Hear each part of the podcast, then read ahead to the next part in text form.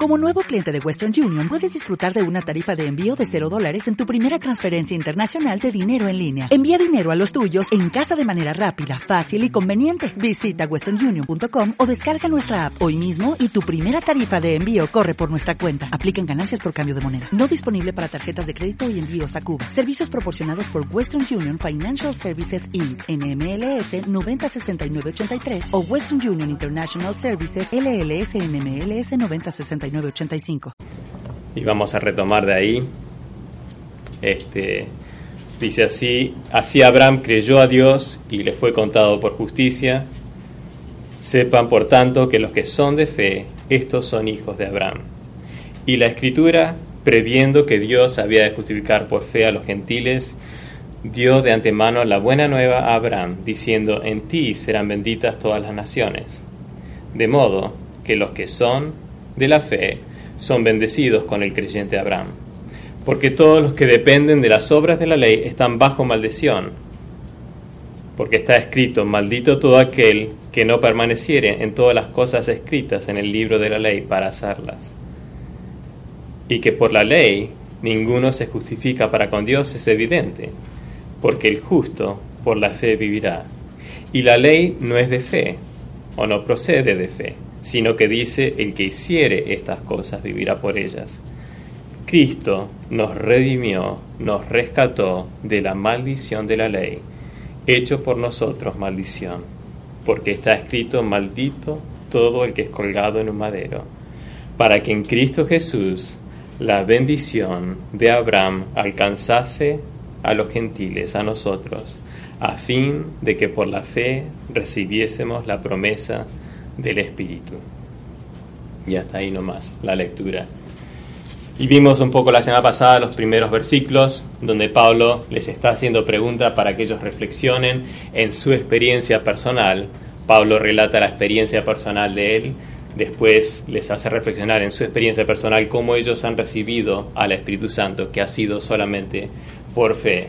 Y vimos que no somos buenos por las buenas obras que nosotros hacemos, sino que nosotros por estar identificados en Cristo somos buenos y las buenas obras son un fruto de la transformación del Espíritu Santo en nosotros y eso es la gracia opuesto a la ley que nos exige ciertas normas o reglas a las que nosotros deberíamos conformarnos y es lo que Pablo está luchando contra eso. Ahora, ¿por qué es tan importante este pasaje o este libro? Bueno, porque queremos saber realmente si es verdad que somos salvos solamente por fe, solo por gracia, solamente por Jesucristo, o si hay algunas buenas obras que nosotros tenemos que hacer. No debemos creer simplemente lo que nos han dicho, debemos compararlo con las escrituras para ver si es cierto. Es importante saber si es solamente por fe, que solo es por fe, solo por gracia, solo por Jesucristo. Y saber eso, saber la verdad, trae libertad, que es uno de los temas principales de Gálatas. La libertad que nosotros experimentamos cuando entendemos y conocemos la verdad de lo que Jesucristo hizo por nosotros y que no estamos bajo la ley ni bajo ninguna tradición. También es esencial ver lo que Pablo hace. Exalta la correcta aplicación de la escritura y descarta la tradición como guía a la verdad. Ellos estaban tratando de imponer en las iglesias de Galacia, los judaizantes, los falsos maestros, sus tradiciones o ciertas leyes del Antiguo Testamento. Y Pablo va a mostrar por medio de la escritura que no están bajo eso. Y es muy importante porque conocemos la historia, o deberíamos conocer la historia, y debemos conocer lo que ocurrió con los católicos apostólicos romanos y el énfasis que ellos tienen en la tradición, al igual que la escritura. Y nunca debe ser así. Y que Dios nos libre a nosotros de no caer en los mismos errores.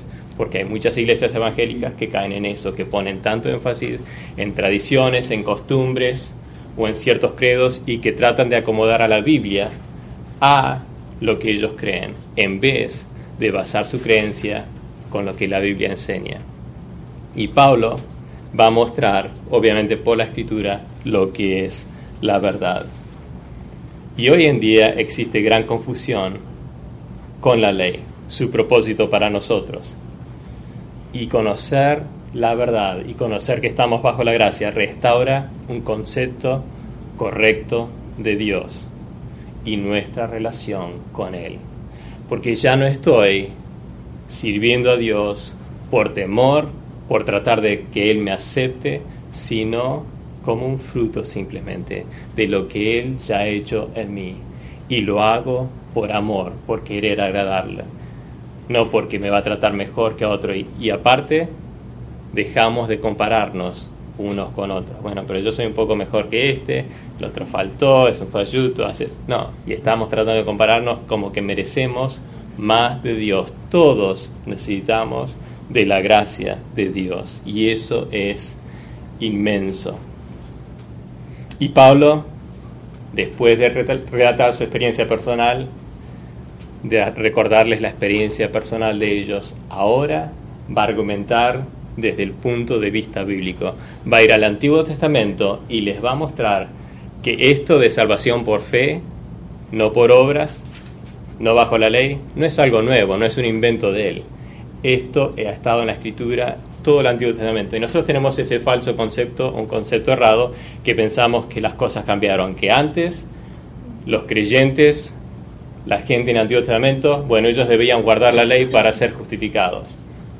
Nosotros ahora no. No, nunca fue así. Y eso es lo que va a mostrar Pablo por medio de la escritura. Y me encanta la estrategia que usa. Él utiliza a Moisés, lo que Moisés escribió, para refutar aquellos que estiman y valoran a Moisés, porque Génesis fue escrito por Moisés y va a utilizar el ejemplo de Abraham, que es el patriarca, es donde inicia Dios con su trato con el pueblo de Israel. Y pasa de la experiencia subjetiva a la evidencia objetiva. Y siempre debemos basar lo que nosotros creemos en la escritura, no en la experiencia. Las experiencias son buenas, son hermosas, pero siempre deben ir a la luz de la escritura. Y debemos probar las experiencias con la escritura. Y Pablo anticipando la crítica de estos judaizantes, diciendo, sí, sí, está bien, esa es la experiencia de los de Gálatas, pero mostrame en la escritura donde dice eso. Es lo que Pablo va a hacer. Va a citar el Antiguo Testamento vez tras vez tras vez sobre la justificación solo por fe. Y comienza con Abraham, como vimos la semana pasada al final, cómo fue hecho Abraham justo ante Dios porque obedeció a Dios, porque se circuncidó, porque guardó la ley. No. Dice que Abraham creyó a Dios y le fue contado por justicia. Y cita Gálatas 15, 6, donde Dios le promete a Abraham que le va a multiplicar su descendencia. Y antes de eso, en, en Gálatas, en Génesis 12, Versículo 3 le dice que en Él van a ser benditas todas las naciones. No solamente los judíos, todas las naciones van a recibir bendición de la promesa que Dios le da a Abraham. La fe en Dios constituye la forma más alta de adoración, no mi esfuerzo, no mis buenas obras. Sin fe, conocemos ese versículo, Hebreos 11:6, es imposible agradar a Dios. Y siempre ha sido por fe. Abraham creyó a Dios y fue contado como justo ante Dios por la fe, no por su circuncisión que vino 14 años después, en Génesis capítulo 17 creo, ni tampoco por la ley que vino 430 años después, él no estaba bajo la ley, es más, Abraham en este pasaje es el primer gentil que ha sido justificado por fe. Y es un buen ejemplo para los de Gálatas y para nosotros, porque él no era judío. Él era un gentil llamado por Dios y creyó a Dios y le fue contado por justicia. Y versículo 7 dice, obviamente, que los que son de fe son realmente los descendientes, los hijos de Abraham. No es por sangre, el linaje es por fe basado en la promesa que Dios le dio a Abraham. Y versículo 8 vemos la bendición de la justicia por fe es para todos. Y me gusta cómo comienza Pablo escribiendo. Dice, y la escritura, porque sabe que eso es lo que valoran. El Antiguo Testamento, el Pentateuco, la Escritura, previendo que Dios había de justificar por la fe a los gentiles. Personifica la escritura, como que la escritura tiene conocimiento. La escritura previendo lo que iba a acontecer, entonces ya había dicho que iba a justificar a los gentiles.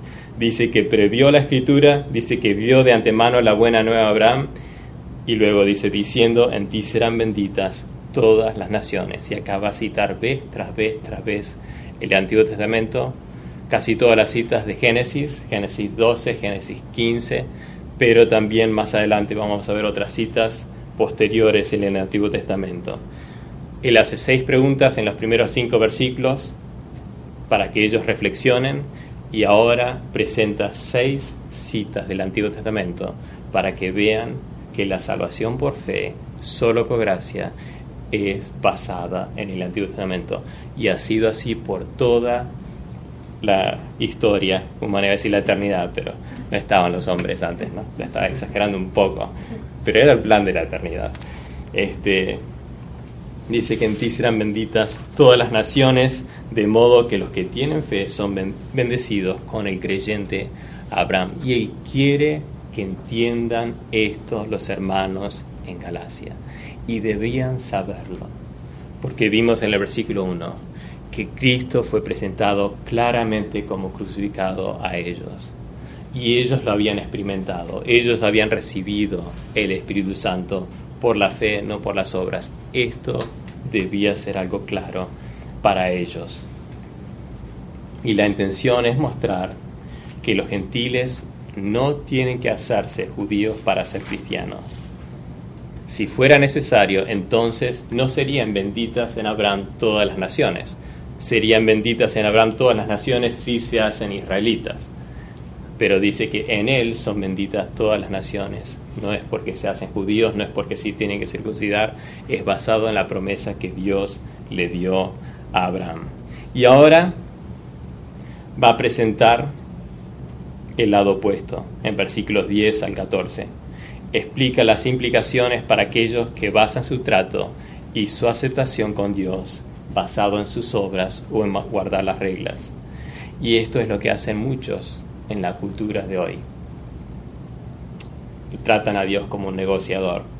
No sé si han predicado el Evangelio, compartido su testimonio a otras personas y les preguntan por qué piensan que van a ir al cielo y bueno, ya comienzan, bueno, seguramente en el cielo va a haber una gran balanza y yo hice cosas buenas, entonces Dios va a poner en una balanza las cosas buenas con las cosas malas y le voy a recordar todo lo bueno que yo hice, entonces va a pesar más. Y no es así. Pero muchos creen en eso. Guardamos ciertos puntos de la ley, guardamos ciertas, ciertas cosas y entonces tratan de negociar con Dios. Y es entendible un poco que eso ocurre con la gente del mundo. Lo que no entiendo es que nosotros hacemos lo mismo en nuestra vida cristiana y negociamos con Dios. En nuestras oraciones decimos, bueno, Dios, si haces esto, yo voy a hacer esto por vos o esto por lo otro. Este, como Dios está ahí en el cielo, wow, muchas gracias. Yo necesitaba eso de ti. Este, y a veces pensamos también, bueno, Dios me está castigando porque no hice esto, porque no cumplí aquello. Y lo que vamos a ver en estos versículos, que eso no es así, no es cierto. Dios quizás nos discipline, porque le dice que nos disciplina para que participemos de su santidad, para lo que es provechoso, como un padre que corrige a sus hijos. Pero no nos castiga, porque castigó a Jesucristo. Y presenta en el versículo 10 el patrón o estándar de Dios, que es la ley. La ley fue dada para mostrar la santidad de Dios y para revelar la pecaminosidad del hombre. No fue dada para que nosotros tratemos de guardar la ley, porque es imposible guardar la ley. Por eso Dios proveyó el sistema de los sacrificios, porque Él sabía que ellos se iban a dar cuenta que eran pecadores y que necesitaban un sustituto y que tenían que traer esos corderos para ser sacrificados. Jamás la intención de la ley es producir justificación. Es débil la ley en ese sentido. No puede. Es un maestro, un tutor que nos lleva a Jesucristo. Pero si fuera así, entonces estaríamos sin esperanza ante Dios. No habría esperanza para ser justos, porque no podemos hacer todo lo que deberíamos y no podemos dejar de hacer todo el mal que nosotros queremos dejar de hacer. Siempre va a ser algo parcial, no una entrega total. Y lo que está diciendo en el versículo 10 porque todos los que dependen de las obras de la ley están bajo maldición. Porque escrito está, maldito sea todo aquel que se mantenga firme en todas las cosas escritas en el libro de la ley y las haga. Y les está recordando lo que dice el Antiguo Testamento nuevamente, está citando Deuteronomio 27, 26. Y esta maldición es terrible. Porque no es que soy maldito por un hombre o voy a ser castigado por el diablo mismo. No, esto es la maldición de Dios. Todos los que quieren vivir conforme a la ley tienen que guardar toda la ley, todas las cosas en la ley. Y si no lo hacen, la ley los condena y están por su pecado bajo la maldición de Dios. Todos los que dependen de las obras de la ley están bajo maldición. Y por eso Pablo reacciona con tanto enojo contra aquellos judaizantes, porque ellos sabían, ellos conocían el pasado de la historia judía, ellos sabían cuán imperfectos eran y que no podían guardar la ley. Y ellos asociaban su linaje, su relación con que eran del pueblo Israel, del pueblo escogido, porque sabían que guardando la ley no era suficiente, asociaban su unión con Abraham, pero siempre veían a Abraham como alguien que fue justificado por sus obras, por su obediencia y no por su fe, y es lo que Pablo les está recordando ahí. Santiago 2.10 dice, porque cualquiera que cumpla toda la ley, pero que falla en un solo mandato, ya es culpable de haber fallado en todos. Y no es injusto esto. Si te para la policía por exceso de velocidad y tenés una cita en la corte y vas ante el juez y le decís, bueno, pero la mayoría de los días yo no rompo la ley. Muy bien, así debes vivir siempre. Pero ¿qué vamos a hacer con esta falta acá? Tenés que pagarla. Bueno, si quebramos, quebramos una ley, estamos quebrantando la ley. Y si uno falla en un mandato, es culpable de haber fallado en todos. No se puede solamente guardar parte de la ley que nosotros queremos. Es dada por Dios, este es el estándar, este es el patrón. Y solamente es para revelar que nosotros necesitamos de Cristo, que necesitamos un Salvador, que no podemos hacerlo nosotros mismos. Y es terrible las palabras matadoras en, ese versículo. Dice, maldito sea todo aquel que se mantenga firme en todas las cosas escritas en el libro de la ley y que las haga. Hay que hacer todo lo, que está escrito. Hacerlo, cumplirlo completamente si vamos a depender de la ley y vamos a estar obviamente bajo condena. Por eso el versículo 11 dice, es evidente que por la ley ninguno se justifica para con Dios. Y esto no era ninguna sorpresa para aquellos que eran judaizantes, porque el justo por la fe vivirá y nuevamente citando el Antiguo Testamento. Va a citar Habacuc 2.4. Sí, es un libro de la Biblia y sí, está en el Antiguo Testamento. Les animo a que lo busquen y lo lean. Tres capítulos, cortito, muy bueno, y en el medio van a encontrar este versículo, Habacuc 2.4.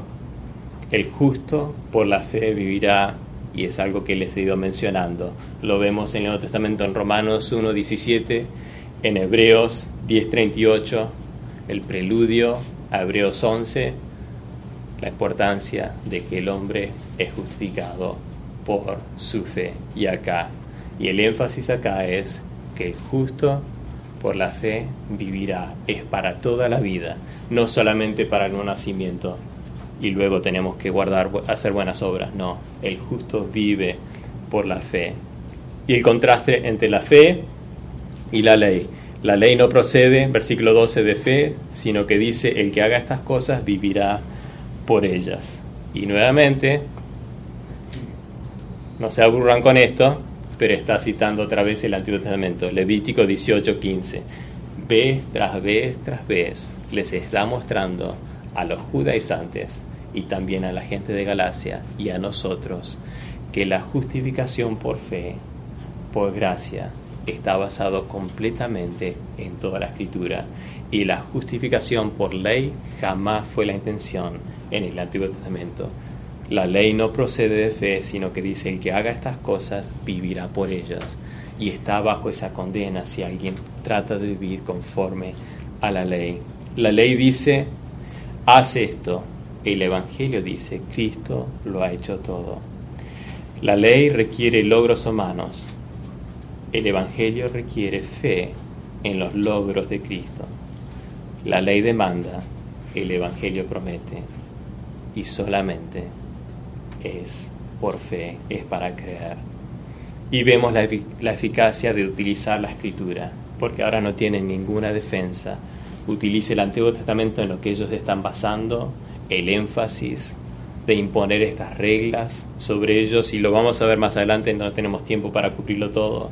El propósito de la ley nos va a decir más adelante, versículos 19 al 29, pero les va a mostrar que la ley no es la intención, eso, y no estamos bajo la ley y no tenemos que guardar la ley, pero estamos bajo condenación, porque Dios es santo y nosotros somos pecadores, y por eso, luego de presentar las malas noticias de que somos malditos, es importante presentar la verdad y que la gente reconozca la necesidad que son pecadores, porque entonces cuando llega el Evangelio lo que Jesucristo hizo van a ser realmente buenas noticias para ellos. Versículo 13 dice, Cristo nos redimió de la maldición de la ley y por nosotros se hizo maldición, porque está escrito, maldito todo es el que es colgado en un madero y saben que está citando acá, tienen que saber el Antiguo Testamento nuevamente, Deuteronomio 21, 3. Los judíos no crucificaban a nadie. La crucifixión fue uh, instituida por los romanos, fue cientos de años más tarde a esta profecía en Deuteronomio 21.3, pero sí, cuando uno era un criminal y era apedreado bajo la ley, debían ponerlo sobre una estaca o sobre un árbol para ejemplo a todos los demás de la ira divina, del rechazo divina por el pecado de esa persona. Si uno cometía adulterio, si uno cometía un crimen y era apedreado, lo ponían y era maldito. Por eso dice maldito todo aquel que es colgado en un madero. Y dice que Cristo es quien nos redimió de la maldición de la ley. ¿Qué significa esto?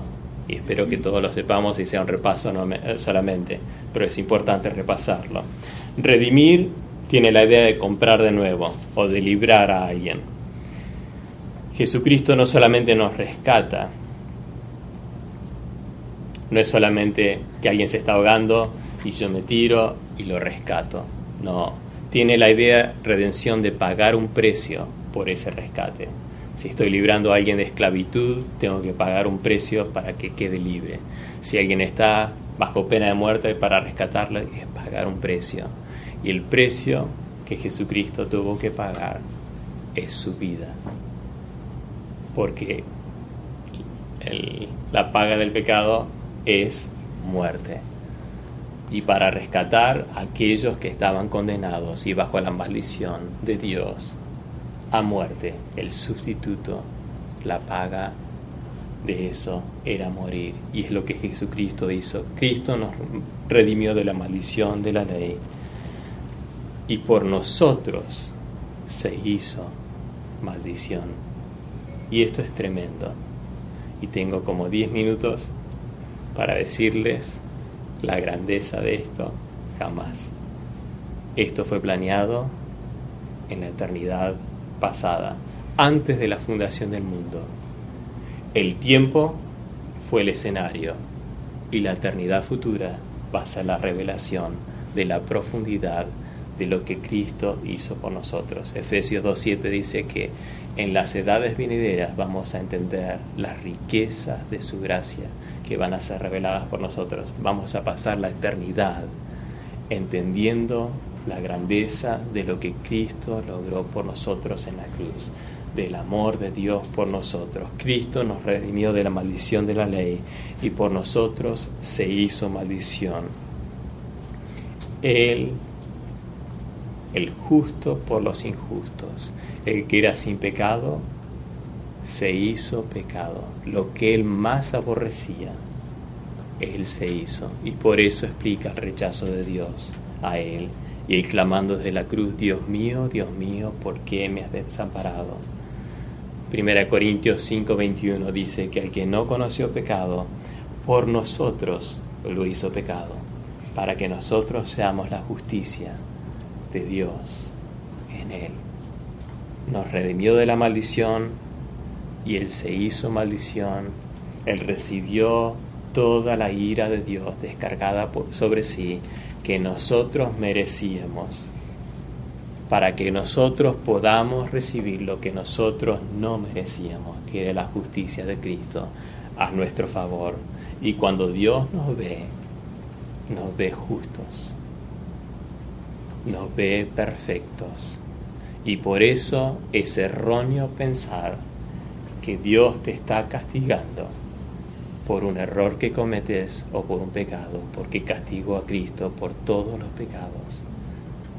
Si nos disciplina, si nos corrige, porque quiere que participemos de su santidad, nos, nos disciplina para aquello que es provechoso, pero no está enojado con nosotros. No tenemos que apaciguar la ira de Dios. Cristo lo hizo completamente por todos los pecados él es la propiciación por nuestros pecados y no solamente por los nuestros, sino por los de todo el mundo. Y la propiciación es un término que se refiere a satisfacer la demanda y la ira de Dios. Es importante entender estos conceptos. Son extraños para nosotros, justificación, redención, pero cuando entendemos eso, trae un gozo y un placer saber que no hay nada que yo haya hecho o que yo pueda hacer y que Dios me va a castigar si yo estoy en Jesucristo, si yo he creído y he puesto mi fe en Jesucristo. Entonces ya he sido perdonado, he sido redimido. Otros versículos hermosos les animo, les animo, no, vayan a Romanos capítulo 8, versículo 3. Dice así. Y después Isaías 53.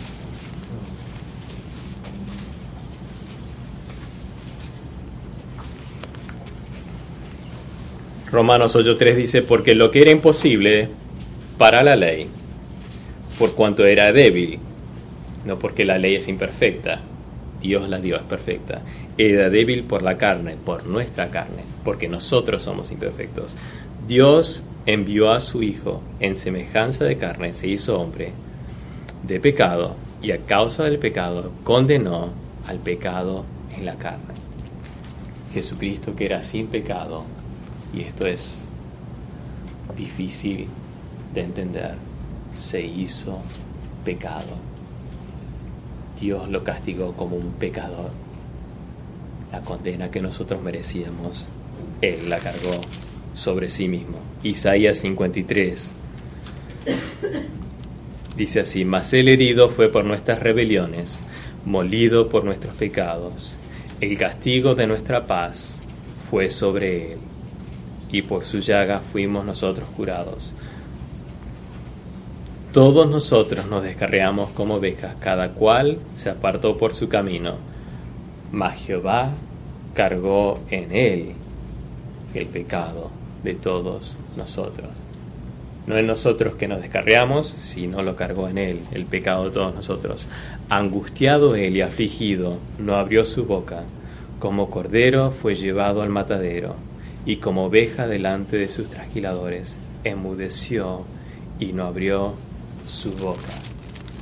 Él se hizo maldición por nosotros y al hacer eso nos redimió de la maldición de la ley. Voy a leer otros pasajes, escuchen nomás porque el tiempo se va. Primera de Pedro dice así, 2.24, quien llevó él mismo nuestros pecados en su cuerpo sobre el madero, para que nosotros, estando muertos a los pecados, vivamos a la justicia, y por cuya herida fuimos sanados. También en 1 Pedro 3:18 dice, porque también Cristo padeció una sola vez por los pecados, el justo por los injustos, para llevarnos a Dios, siendo a la verdad muerto la carne, pero vivificado en el Espíritu. Cuando Él clamó de la cruz, consumado es, inclinó su cabeza, murió, entregó el Espíritu, estuvo sepultado y luego resucitó Romanos 3:24 nos dice que Él murió, no me acuerdo cómo dice, tendría que saberlo, pero ya se los digo. Dice, siendo justificado gratuitamente por su gracia, mediante la redención que es en Cristo Jesús, a quien Dios puso como propiciación por medio de la fe en su sangre, para manifestar no, no, no, estoy en el capítulo equivocado, perdón. Es el capítulo 4, no lo estaba encontrando, se iba a seguir leyendo por un rato largo. 4.25 dice así, el cual fue entregado por nuestras transgresiones y resucitado para nuestra justificación. Él pagó completamente y obtuvo eterna redención. Les animo que lean Hebreos que tiene mucha relación con esto. Y van a ver vez tras vez tras vez que el sacrificio de Cristo obtuvo eterna redención. No tenemos que preocuparnos ni por el pasado ni por el futuro. Lo que Él hizo es completo por todos los pecados, por toda la eternidad, para todos aquellos que depositen su fe en Jesucristo. Y termina diciendo, versículo 14, porque en Cristo Jesús la bendición de Abraham alcanzara a los no judíos, a fin de que por la fe recibiéramos la promesa del Espíritu. La promesa que hizo Dios a Abraham es para nosotros por medio de Jesucristo. Y parte de esa promesa, lo que Pablo se está refiriendo, es lo que menciona en Galatas 3, 8 y 9, el ser hechos justos por medio de la fe pero también lo que termina diciendo acá en el versículo, a fin de que por la fe recibiéramos la promesa del Espíritu. Qué tremendo que tenemos al Espíritu de Cristo morando en nosotros. Tenemos a Dios el Espíritu en nuestro ser.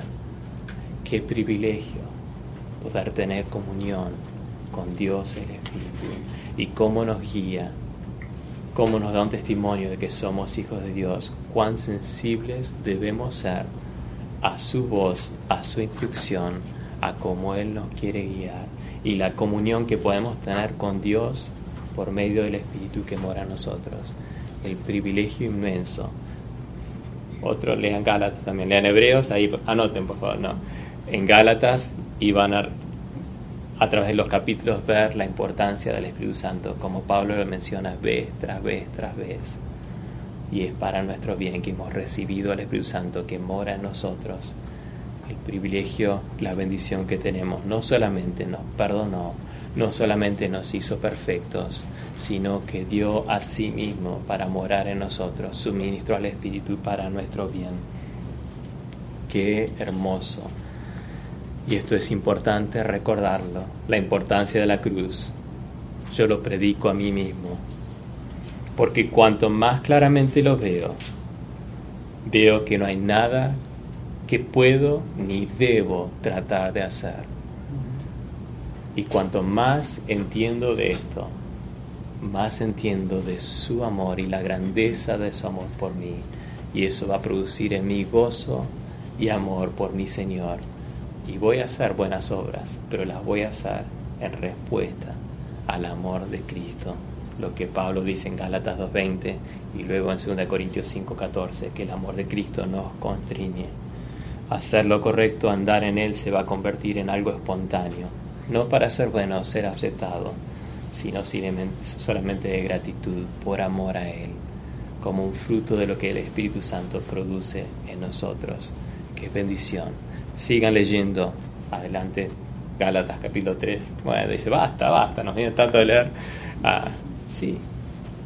Es lo que Pablo utiliza en la escritura, lo que nos libra del error de las confusiones es la escritura, es conocer la escritura y tenemos al Espíritu Santo en nosotros que nos enseña las cosas de Dios, nos enseña la escritura. Vamos a terminar con una palabra de oración.